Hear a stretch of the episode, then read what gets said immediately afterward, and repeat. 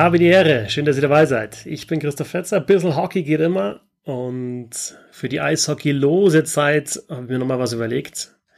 Man kann ja nicht nur bei der DL in die Geschichte schauen, sondern auch bei der NHL. Und deswegen machen wir hier jetzt regelmäßig NHL-Finalserien Rewatches. Und es ist mir natürlich eine Ehre, ich mache das nicht allein, es ist mir eine Ehre, dass beim allerersten Mal mein Hockey-Buddy Tom Kanzog mit dabei ist. Servus, Tom. Servus, Fetzi, moin.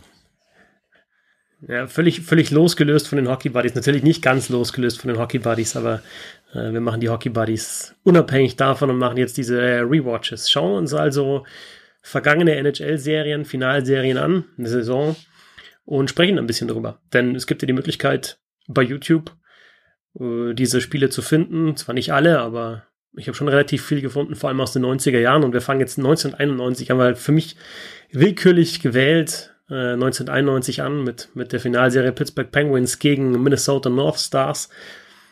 Ich, ich weiß nicht, das ist für mich so ein ganz guter Anfang, weil vorher war halt die Ära Gretzky, also halt die Edmonton Oilers und die New York Islanders in den 80er Jahren und klar, da hat man schon sich ein bisschen mehr beschäftigt damit, aber ich weiß nicht, wie es bei dir ist, Tom, aber bei mir ist gerade zur ersten Hälfte, Hälfte 90er Penguins, äh, Canadiens, Rangers, selbst dann noch die Devils, das, das musste ich mir dann auch im Nachhinein erst einmal anschauen und halt wirklich mir, mir auch nochmal anlesen, wer da gespielt hat überhaupt.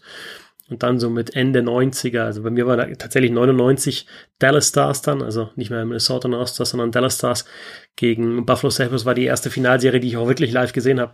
Äh, alles andere, ja, ist halt angelesen und halt dann bei YouTube nachgeschaut. Ja, ist bei, bei mir ganz ähnlich. Also ich meine, in dem Jahr, über das, äh, über das wir jetzt sprechen, 2000, äh, 1991, da war ich vier. Das ist das Jahr, wo ich das erste Mal äh, selbst aufs Dankeschön. Dankeschön. Also das ist, ähm, also wie gesagt, das war das eher, also als Lemieux den Cup geholt hat, war ich das erste Mal auf dem Eis. Ich weiß nicht, ob das einen Zusammenhang hat. ähm, ansonsten äh, hatte ich ja, also wer mein, wer, wer das so ein bisschen verfolgt hat, auch in anderen Podcasts oder so, ich hatte ja auch mal so eine gewisse Eishockey-lose Zeit, wo ich mehr Basketball gespielt habe oder mich um andere, mich für andere Sportarten mehr interessiert habe. Dadurch habe ich da gar nicht so die, ich habe gar nicht so die konkrete Erinnerung, wann ich äh, das erste Mal tatsächlich so bewusst ein Stanley Cup-Finale verfolgt habe oder ein, ja, so ein so ein, so ein, so ein Stanley Cup äh, Playoff Run von, von irgendwen. Also ich kann mich dann aber schon erinnern, so Anfang der 2000er Jahre dann so ähm, die Devils Cups, äh, dann natürlich die, die Detroit Red Wings Dynastie habe ich natürlich verfolgt.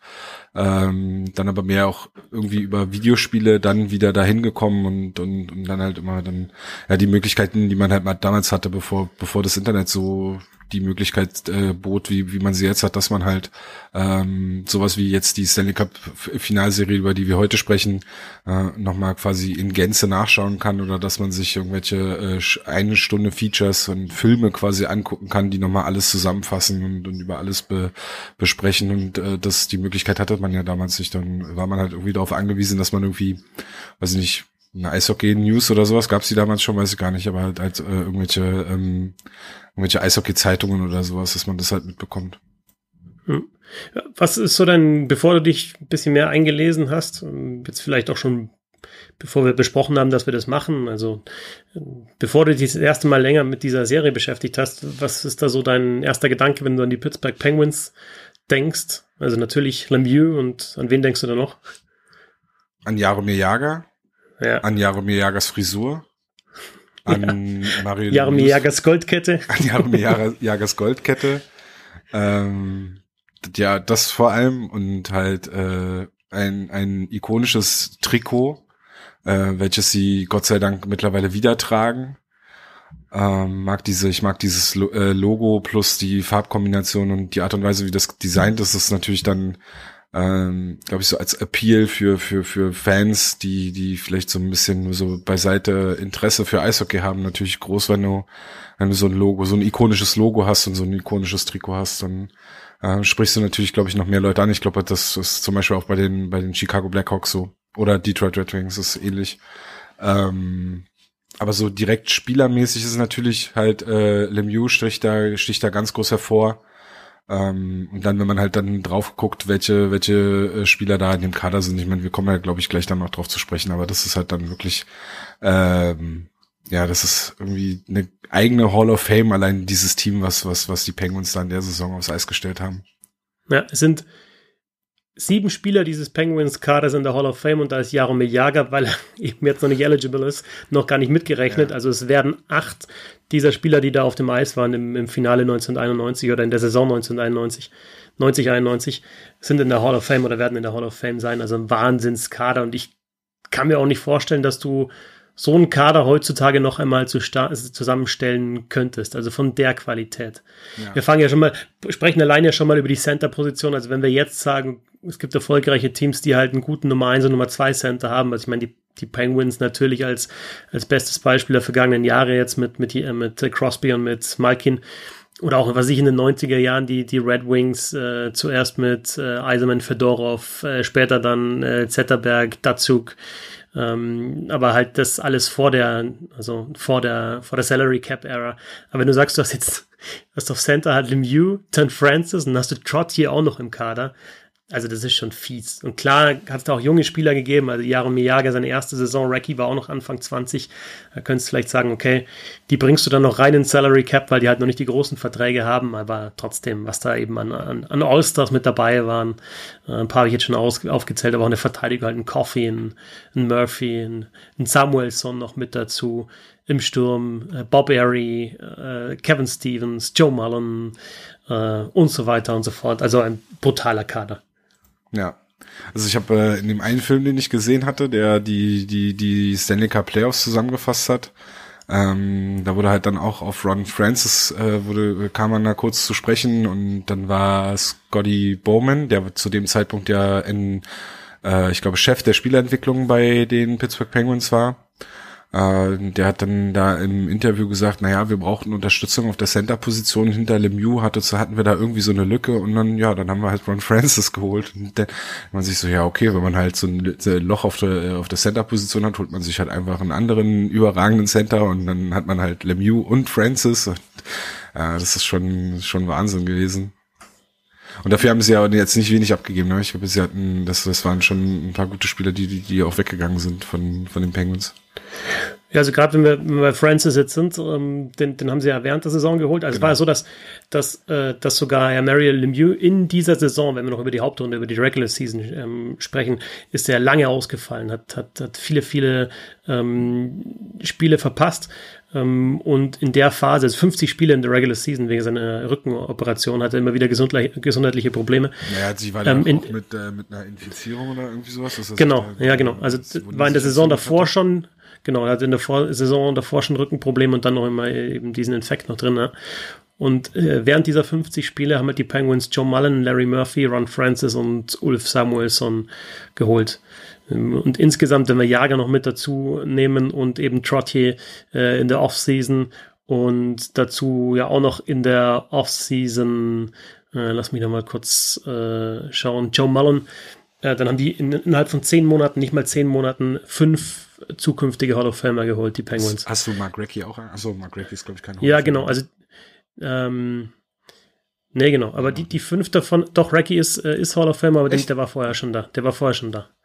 Also diese fünf Hall of Famer, die sie geholt haben während ähm, dieser zehn Monate, eben Jager gedraftet, Mullen getradet, Trottier ähm, geholt, also der hatte, hatte gesigned in der Offseason und dann in der Saison Larry Murphy und äh, Ron Francis eben der Trade. Und, und Ron Francis eben einer der, der brutalsten Deadline-Trades äh, der Geschichte. Ähm, John Cullen ist da zu den Hartford Whalers gewechselt, der äh, ja schon über 100 Punkte gemacht hat in der Saison, aber, aber Ron Francis war halt dann nochmal so das gewisse gewisse Extra, dass du halt dann, also Trottier war schon am Ende seiner Karriere, hat er mit den Islanders Anfang der 80er die vier Stanley Cups gewonnen. Aber ja, Francis war halt auch wirklich noch, äh, noch voll im Saft. Ja. ja. Und, und das Verrückte ist ja, dass die, die Penguins hatten ja in der Saison davor, deswegen haben sie ja Jager auch einen 5 bekommen im Draft. Ähm, die, die Penguins hatten davor die, im Jahr davor die Playoffs verpasst. Ne? Also das war eigentlich keine gute Mannschaft. Äh, die, die hatten echt Probleme, in die Playoffs zu kommen. Ähm, siebenmal in acht Jahren haben sie es nicht geschafft. Und ja, haben dann neuen Trainer bekommen zur Saison 90-91 ähm, mit Badger Bob Johnson ähm, und einen neuen GM auch bekommen, einen neuen äh, General Manager mit Craig Patrick und dann ist halt abgegangen. Und dann hat halt Lemieux einfach auch die Spieler um sich herum bekommen, um eben diesen Stanley Cup zu gewinnen. Ja. Du hast ja gesagt, du hast dir diese, die Playoffs noch ein bisschen angeschaut, ähm, dazu die Finalserie. Wir haben jetzt viel über die Pittsburgh Penguins gesprochen, aber die hatten ja auch noch einen Gegner mit dem Minnesota North Stars und aus denen werde ich ehrlich gesagt nicht so groß schlau. Also wenn ich, den Kader, wenn ich mir den Kader anschaue im ersten Moment, sage ich, okay, Moderno. Ja? Auch der ist natürlich dann ein Hall of Famer geworden und hat auch den Stanley Cup mal gewonnen, der 1999 mit den Dallas Stars und dann später mit den Detroit Red Wings nochmal. Aber sonst muss man wirklich sagen, das sind keine Namen, die jetzt so rausstechen. Ja? Und trotzdem haben die sowohl die Chicago Blackhawks, das war, waren, war das beste Team der Regular Season, die haben sie geschlagen in der ersten Runde mit 4-2. Dann haben sie in der zweiten Runde das zweitbeste Team der Regular Season geschlagen, die St. Louis Blues mit 4-2. Und dann haben sie in der dritten Runde haben sie die Edmonton Oilers geschlagen, die waren Titelverteidiger, also die hatten 90, hat den Stanley Cup gewonnen. Also ein brutaler Lauf in den Playoffs und die sind mit, mit einem, mit einem Losing Record ja eingezogen in die Playoffs. Und ich, also, ich weiß nicht, du hast, hast, hast du vielleicht mehr Spiele der North Stars angeschaut und dich da vielleicht ein bisschen mehr eingelesen, aber ich kann es mir auch nicht erklären, wie die überhaupt in das Finale gekommen sind. Also, das war wirklich eine Cinderella-Story. Also ich habe jetzt nicht direkt äh, mir einzelne Spiele nochmal von, von den Serien angeguckt. Das, äh, äh, ich hatte, also wie gesagt, in dem einen Film, den ich mir angeschaut hatte, wurde halt quasi die erste, das erste Drittel des Films wurde quasi der Weg der North Stars ins Finale und der Weg der Penguins ins Finale nachgezeichnet. Ja. Ähm, da wurde dann natürlich auch drauf eingegangen, aber das sind, äh, also dann, dann wurden auch Highlights aus den Spielen gezeigt, so Tore oder oder auch mal auch mal ein Save, was ja nicht so häufig vorkam in der Zeit. Ähm, und dann, äh, den, das müssen wir eh gleich, also den Elefanten im Raum müssen wir eh gleich ansprechen, das Eishockey von damals. Ähm, aber dementsprechend äh, kann ich das jetzt gar nicht so großartig beurteilen, inwiefern sie jetzt äh, über Spiele hinweg die Gegner irgendwie ähm, auseinandergenommen haben. Aber so, so wie, wie ich das verstehe, ist das eher eine Mannschaft, die sich halt wirklich auf diesen krassen Teamgedanken halt gestützt hat und halt äh, äh, ja gutes Goaltending auch bekommen hat in, in, in einigen Phasen und dann ähm, ja, wie du gesagt hast, halt so eine Cinderella-Story geworden ist. Hm. Ja, lass uns, lass uns doch mal mit, mit dem Eishockey, das damals gespielt wurde, einsteigen. Also es ist natürlich, wenn du das Eishockey von jetzt kennst, äh, schon Wahnsinn, sich ein Spiel von damals anzuschauen, weil du denkst, warum geht der Arm nicht hoch? Ja, Fünf Sekunden später denkst du dir, warum geht der Arm nicht hoch? Und fünf Sekunden später denkst du nochmal, warum geht der Arm nicht hoch? Das ist das Erste, ne? Also du hast da die ganze Zeit einfach halten, haken, sonst was, Beinstellen. Und es beschweren sich zwar ein paar, aber es wird einfach weitergespielt. Du hast brutale Checks, die nicht mal geahndet werden, die heutzutage halt Sperren nach sich ziehen würden. Und spielerisch musst du auch sagen, es ist jetzt so vom, klar ist Eishockey auch schon damals ein Teamsport, aber es ist schon so oft, dass, oft so, dass einfach der Topstar halt die Scheibe bekommt und dann mal durchmarschiert. Also ich meine, eines der ikonischsten Tore, was auch immer wieder in Videos gezeigt wird, wenn, wenn die Playoffs beginnen, die Stanley Cup Playoffs, ähm, das Mario Lemieux-Tor aus, ich glaube, Spiel zwei, ähm, wo er aus der eigenen Zone losfährt, ähm, dann noch zwei Verteidiger der North Stars aussteigen lässt und das Tor schießt im Fallen, ist ja aus der Serie 90-91, beziehungsweise aus dem Finale 91. Ähm, das fasst meiner Meinung nach auch vielleicht sogar, vielleicht ist es zu einfach runtergebrochen, aber es fasst schon ganz gut zusammen. Ähm, das Niveau, also das, der, der Unterschied vom Niveau von diesen absoluten Topstars zu den guten Spielern der NHL, beziehungsweise den Spielern, die NHL-Niveau hatten.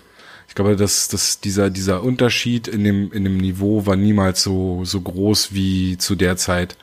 Ähm, weil ich glaube, die Zeit davor hattest du halt Gretzky und so einzelne Ausnahmetalente, wo das so, also einzelne Spieler, wo das so ein, so ein Ausreißer gab. Aber jetzt hast du bei, bei, also du hast Modano angesprochen von den North Stars zum Beispiel. Ähm, aber du hast halt diese ganzen Stars, diese ganzen Hall of, späteren Hall of Famer bei den, bei den Pittsburgh Penguins, wo du halt wirklich einen Unterschied merkst im Verhältnis zum restlichen Spiel. Also Lemieux nochmal auf einem extra Podest, äh, ich meine, klar, bester Spieler aller Zeiten, muss natürlich, also sticht nochmal hervor, aber dann hast du Spieler wie, wie Jager, der da, also ich meine seine Rookie-Saison, ne, aber trotzdem halt schon, schon, wo man halt sieht, was aus dem Spieler halt werden wird. Ähm, du hast halt Spieler wie Ron Francis oder ähm, jetzt fällt mir gerade nicht ein, wen ich noch, wen ich da unbedingt noch ansprechen wollte vorhin. Ähm, Äh, Paul Coffey wollte ich ansprechen. Paul Coffey, ja genau, Verteidiger. Ja, der ja äh, im, im zweiten Spiel zurückkam unter riesigem Jubel, der sich einen, Kiefer gebrochen hatte und dann auch im, im zweiten Spiel nur im, im Powerplay zum Einsatz kam, aber halt äh, in seinem ersten Wechsel halt hinterm eigenen Tor die Scheibe aufgenommen hat und dann quasi, also da siehst du im Skating zum Beispiel den, den Unterschied und dann gab es einen riesen Jubel auch in der Arena und so. Also das war weiß nicht, also ich weiß nicht, ob, ob das nur mein Eindruck ist, ob du es ähnlich siehst, aber ich finde halt dieser Unterschied zwischen, zwischen diesen Spitzenspielern, der ist viel größer als heute. Also ähm, als Vergleich, wenn McDavid kann zwar super, also ist zwar sehr, sehr schnell im Skating und haut halt auch immer mal wieder diese Highlights raus, aber ja, ich weiß nicht, ob der Unterschied wirklich, ja, vielleicht muss ich auch nochmal drüber nachdenken, aber der Unterschied zu einem zweiten Reihe Center, ja gut, vielleicht ist McDavid vielleicht dann auch wieder der, der Ausreißer. Welches also, wenn, wenn wir, Beispiel, was ich da jetzt wählen konnte? Äh, wenn wir bei dem, bei dem Tor bleiben, ja, look at Lemieux, oh my heavens, what a goal, what a move, Lemieux, oh baby, kommentiert von Bob Cole. Ja. Äh, zweites Spiel in der Serie, Verteidiger Sean Chambers und Neil Wilkinson haben wir nochmal rausgeschrieben und äh, eben dann im Tor John Casey. Also ich glaube, das, was er mit den Verteidigern macht, auch durch die Beine durchspielen und außen rumlaufen, und das, nachdem er die Scheibe im eigenen Drittel bekommen hat oder sich geholt hat, das äh, würde Conor McDavid jetzt auch ab und zu mal machen, beziehungsweise macht's ab und zu. Vielleicht dann sogar noch den Move gegen den Torwart. Aber das alles halt kombiniert, dass du auch den Platz auf dem Eis hast, dann eigentlich vom eigenen Drittel bis zur gegnerischen blauen Linie überhaupt nicht groß attackiert wirst und dass du so leicht dann nach diesem Move auch noch den Torwart ausspielst. Im Endeffekt mit einem, klar ist es geil gemacht, aber es ist halt ein Fake auf die Rückhand und dann das Tor. Äh, ja, so ein Tor siehst du, glaube ich, 2020 nur noch ganz, ganz selten. Und vor allem dann nicht in Spiel 2 der Finalserie, wo alles eigentlich schon recht ausgeglichen ist. Also gerade das Torwartspiel, glaube ich, kann man da auch noch erwähnen, dass ja, das klar, also die fand, ja, aber also ich meine Tom Barrasso auf der anderen Seite, jetzt haben wir John Casey gesprochen, aber Tom Barrasso auf der anderen Seite, schon einer der besseren Torhüter der, der 90er Jahre, ne? Ähm, der war 1,91 groß, also der hätte diesen Butterfly-Stil, den es durch Patrick Roy ja durchaus auch schon gab, schon spielen können. Aber das war halt einfach die, ja, die stehen halt und dann ist halt einfach viel frei, ne? Also neben den Beinen und teilweise auch Five-Hole und teilweise sieht es halt echt extrem ungelenk aus, was die machen.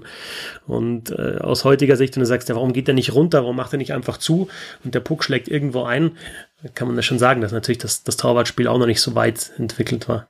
Also ich habe aus der äh, noch pausierten NHL-Saison 1920 äh, eher so ein kleines Trauma. Ähm, und ich finde aus äh, in einigen Szenen dachte ich mir so, okay, spielen jetzt beide Mannschaften mit Emergency Backups? Also was, also wann kommen die Torhüter ins Tor? Was ist das? Also es gibt so ein paar Szenen, wo man sich dann, also wo, also es ist halt, ich glaube, der Hauptpunkt der mir oft durch den Kopf gegangen ist, ist halt, dass es irgendwie im Verhältnis zu, zu heute oder 10, 15 Jahre später, es ist halt irgendwie ein komplett anderer Sport. Das ist bei, das geht bei den, bei der Regelauslegung los und der Art und Weise, wie, wie, wie, wie die Spieler sich auf dem Eis verhalten haben. Also du hast vorhin schon angesprochen, das Haken, das, äh, Stockschlagen, die Checks, ähm, da geht es los, die, die, dass es da strenger wurde, dass es da natürlich dann ähm, ja, dass man da härter durchgegriffen hat, mehr Powerplays hatte. Dann hast du, ähm, ich glaube, das Niveau der Spieler ist insgesamt gestiegen. Also die Topstars natürlich, äh, natürlich auch. Also das, was ich eben wahrscheinlich mehr schlecht als recht erklären wollte, ähm, hat sich dann auch noch mal ein bisschen ange, also ich glaube, das Niveau hat sich insgesamt mehr angepasst. Also der Unterschied zwischen Topstars und, und, und guten Spielern ist nicht mehr so groß. Ähm, und dann hast du halt einfach die, die Entwicklung der Torhüterposition die Entwicklung der Goalie-Ausrüstung. Ich glaube, wenn man, wenn man, wenn man jemanden die, die, diese, diese Serie zeigt, äh, 90, 91 ist das eigentlich das beste Argument für jeden Torwart, weshalb man das Goalie-Equipment nicht verkleinern sollte. Ja. äh, ähm, so viel, also die, so groß ist der Unterschied nicht zu einem Feldspieler. Also gerade was, was den Oberkörper angeht. Ähm, die haben halt die Schienen an den, an den Beinen, aber im Oberkörper ist ja kein großer Unterschied. Ja, das stimmt schon. Und dann ist es auch wieder verständlich, warum halt mal ein Schuss am Körper vorbeigeht, ne? Oder halt der, der sonst halt einfach abprallt, weil er halt noch in die Ausrüstung geht, da geht halt in dem Fall vorbei und, und trifft vielleicht noch das Trikot und du denkst, hey, wenn das Trikot flattert bei dem Schuss, dann muss er den noch halten, aber da ist halt kein, kein Equipment, keine Ausrüstung. Also Torwartspiel, das, was du gesagt hast, sicherlich das Gefälle äh, in der Liga größer. Was mir auch noch aufgefallen ist, als ich mir das Finale nochmal angeschaut habe, der Spielaufbau im Powerplay. Also ich würde fast tatsächlich sagen, das ist so spielerisch der größte Unterschied im Vergleich zu jetzt. Also in den letzten 30 Jahren hat sich da möglicherweise am meisten getan. Also da tragen halt oft die Verteidiger einfach die Scheibe nach vorne und dann gibt's irgendwo zwischen roter und blauer Linie gibt's halt den Dumpen und dann wird hinterher marschiert und äh, es kriegt halt trotzdem meistens die Mannschaft in Überzahl die Scheibe, weil die halt ja den Puck hatte und weil sie einen Mann mehr auf dem Eis hat. Aber jetzt gerade so, dass du sagst, okay, wir geben die Scheibe immer dem dem spielstärksten Spieler, wir haben vielleicht sogar zwei drauf, dass du nochmal einen Drop Pass zurückspielen kannst, dass du halt dann ja einen Gegner noch verwirren kannst. Das kam dann erst später und ich finde, das ist schon ein großer Unterschied. Auch die Art und Weise, wie sich die Powerplay-Formationen dann, äh, ja. dann aufstellen. Also das 1-3-1 oder ein, ein, Schirm, wie er dann später kam, das hast du ja überhaupt nicht. Also du hast ja häufig dann wirklich zwei Verteidiger oben, dann D-to-D-Pass und dann ähm, Schlagschuss und dann mal gucken, dann halt mal hinterher den Abpraller oder sonst was. Also generell auch ähm, Schlagschuss immer noch ein großes Thema, äh, ist, ist, mir aufgefallen, während ich die Spiele und die, die Highlights mir angeguckt habe. Also wie häufig Spieler halt einfach über die blaue Linie und dann auf Höhe der Bully-Punkte halt einfach mal ausholen, Schlagschuss, lange Ecke und ja, wie du gesagt hast, die Goalies halt ähm, da noch nicht so auf dem Level wie jetzt. Also das sieht man ja mittlerweile ja fast gar nicht mehr, dass ein Spieler mit Tempo in die Zone kommt und man einen Schlagschuss rausholt.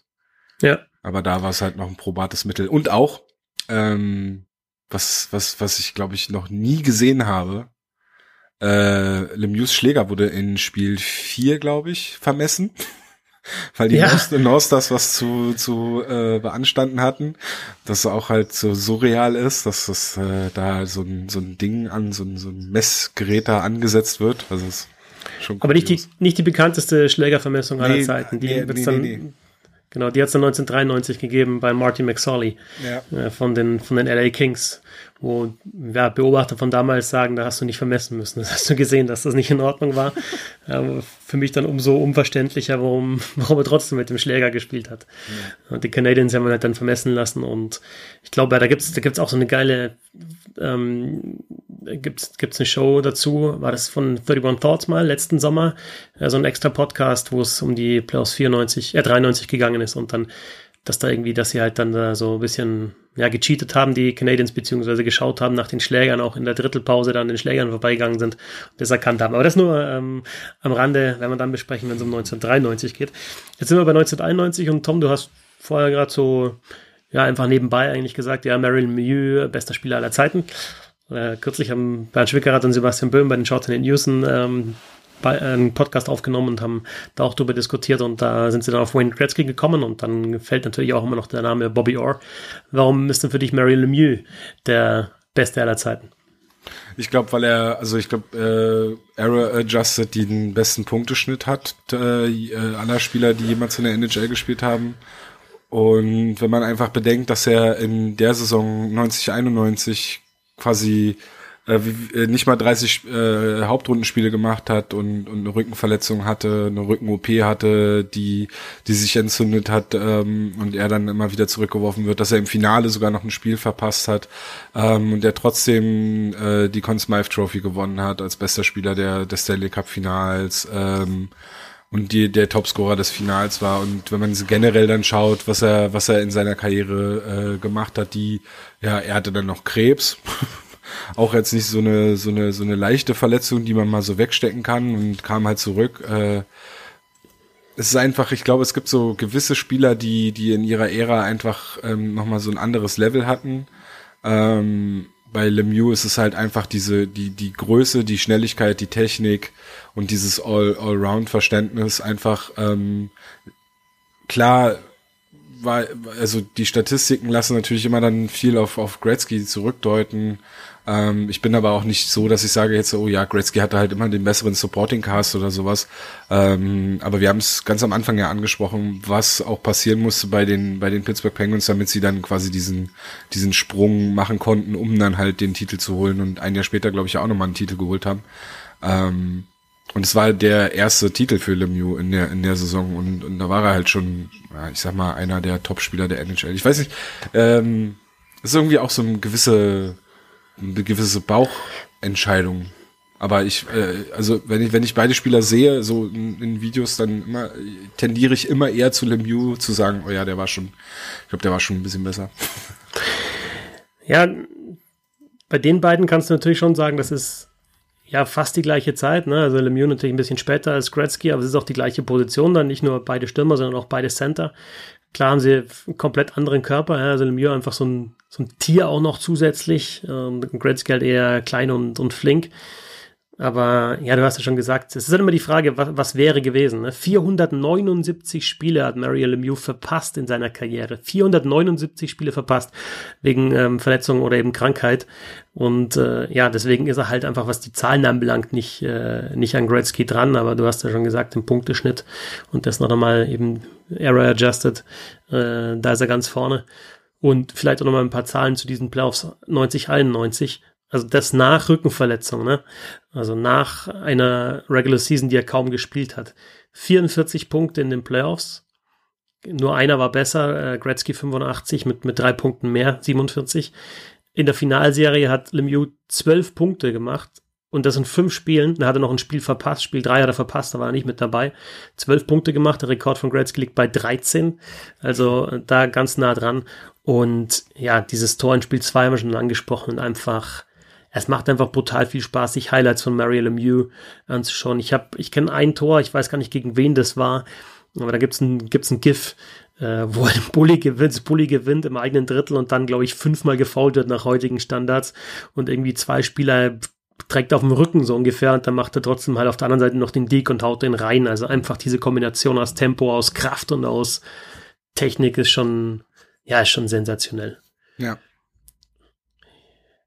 Einen würde ich bei den Penguins auch noch rausheben, den wir jetzt noch nicht so angesprochen haben. Also Coffee natürlich, aber der war in den 80er Jahren bei den Oilers, also da seine drei Stanley Cup schon gewonnen hat.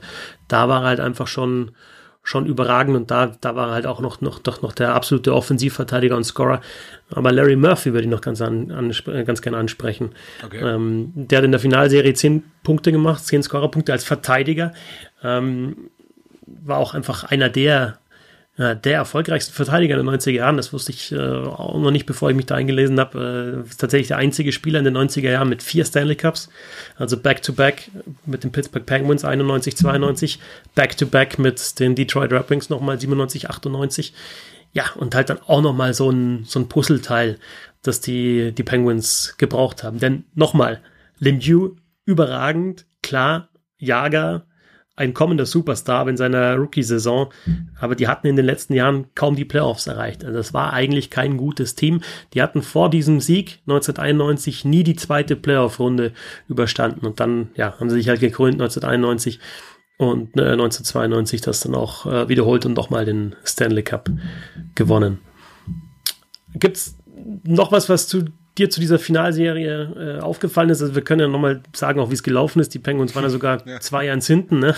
und haben dann drei in Folge gewonnen. Also das hätte man vielleicht am Anfang sagen müssen, aber also 4 zu 2 Sieg für die Pittsburgh Penguins. Äh, Spiel 1 und 3 verloren. Genau. Und dann halt hinten raus einfach ja nicht mehr zu stoppen. Das letzte Spiel, das sechste, waren 8-0 für die Penguins. Da sind sie halt einfach ja, haben sie ja die, die, die North Stars auch überlaufen. Tatsächlich das Einzige, was mir dann auch nochmal positiv sogar in diesem Spiel 6 aufgefallen ist bei den North Stars, war das Penalty Killing. Und das fand ich schon sehr modern. Denn das war nicht Scheibe einfach rausknallen, sondern eigentlich immer ein Gegenangriff. Ähm, also immer ein Konter, auch mal mit zwei, drei Mann, die man nach vorne bringt. Also sehr aggressives Penalty Killing und durchaus auch offensiv äh, freudig, so wie man das jetzt ja aktuell zum Beispiel in, in, der, in der DEL ja in den letzten Jahren von München gesehen hat.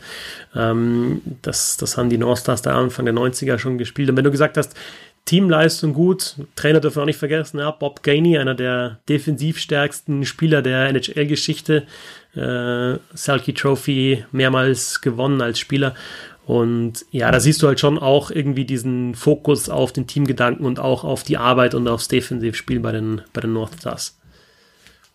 Ja. Gut. Dann schauen wir vielleicht noch zum Abschluss so ein bisschen auf die Saison, um da halt mal auch das so in den ganzen Kontext zu bringen. Also ich habe es schon gesagt, die Chicago Blackhawks waren das beste Team der Hauptrunde, haben die President's Trophy gewonnen, waren dann 92 sogar im Finale. Ein Team um Ed Belfour, um Chris Chelios und Jerry Mironic sind so die größten größten Namen aus dieser Mannschaft. Sagen ähm, wir nix. Hm? Sagen wir alle nix. Ed Balfour äh, hat sogar die Vezina Trophy gewonnen und die Calder Trophy, also in seiner Rookie-Saison, zwar schon Mitte 20, 24 oder 25, äh, bester Torwart äh, der Liga. Topscorer war 90 91 Wayne Gretzky, ähm, 163 Punkte, auf Platz 2 Brett Hall mit 131 Punkten, also Gretzky hatte über 30 Punkte mehr. Ähm, witzigerweise hat Brett Hull die Hart Trophy äh, gewonnen und hat auch die meisten Tore geschossen mit 86. Norris Trophy, Ray Borg Vezina Trophy, Ed Belfour, habe ich schon gesagt. Calder ebenfalls an Ed Belfour und dann bester Spieler der Playoffs natürlich die Conn Smythe Trophy an Mario Lemieux, genauso wie dann 1992 wieder. Ja, ich glaube, dann haben wir vieles zu dieser Finalserie 1991 gesagt, Tom. Ich würde gerne noch was, doch jetzt ist mir noch was eingefallen. Ich würde gerne Ja, mal ja. kurz die Rookies ansprechen aus der Saison. Ja, ok, ja, ja, mach, mach. Also Sergei Fedorov natürlich, Genau. seine erste Saison in der NHL. Matt Sandin äh, hat sein, seine, seine Karriere begonnen. Jaromir Jager natürlich, haben wir ja schon angesprochen. Rob Blake, nicht ganz unbekannt. Äh, äh, Robert Reichel natürlich nicht ganz unbekannt und nicht uninteressant, vor allem für, für Berliner. Ähm, wen habe ich denn hier noch? Irgendwen hatte ich hier noch gesehen, wo ich, äh, den ich unbedingt mal ansprechen wollte. Mist. Also im Ost, im All-Rookie-Team waren Belfast hast du gesagt, Blake hast du gesagt, Jager, Fedorov, ähm, ja, äh, äh, Lindros noch nicht ganz, ne? der, der war schon gedraftet, aber ähm, hat ja noch ein bisschen gedauert, bis er dann noch gespielt hat, weil er, weil er nicht für die Quebec äh, Nordique spielen wollte. Genau, Mats Sundin ist da gar nicht im All-Rookie ähm, Team drin. Der hat 1991 seine, 90, 91 seine erste Saison für die Nordique gespielt. Ja, das ist schon Wahnsinn. Und auch nochmal, ja, Jager war fünf im, im Draft, ne? Ähm, auf, wir schauen hier, ich habe das Buch da von, von, äh, von Sean McIndoe, Down Goes Brown, History of the NHL. Und dann gibt es auch ein schönes Kapitel zu, zu, zu dieser Saison oder zu den Penguins halt. Ähm, die ersten drei, Owen Nolan, Peter Nedved und Keith Primo in diesem Draft. Das sind jetzt zwar schon bekannte Namen, aber nicht die allergrößten. Also wenn du sagst, ja, okay, Jager ist dann fünf gedraftet worden und ein gewisser Marty Brodeur äh, an Nummer 20. In der Saison, aber das war halt der Draft vor der Saison natürlich.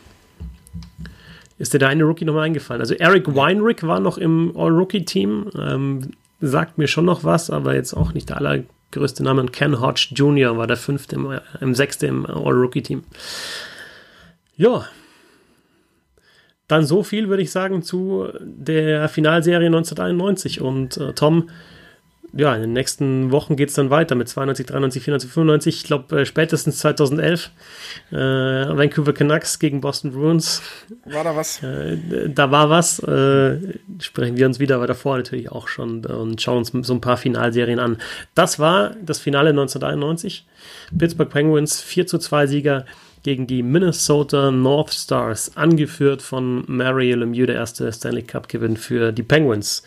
Und besprochen habe ich das Ganze mit Tom Kanzok, den ihr auf Twitter findet unter @beatbulede. Danke dir, Tom. Danke dir, Fetzi. Ja, und euch danke fürs Zuhören. Ich bin Christoph Fetzer auf Twitter @fetzi6. Bis zum nächsten Mal und bitte gesund bleiben.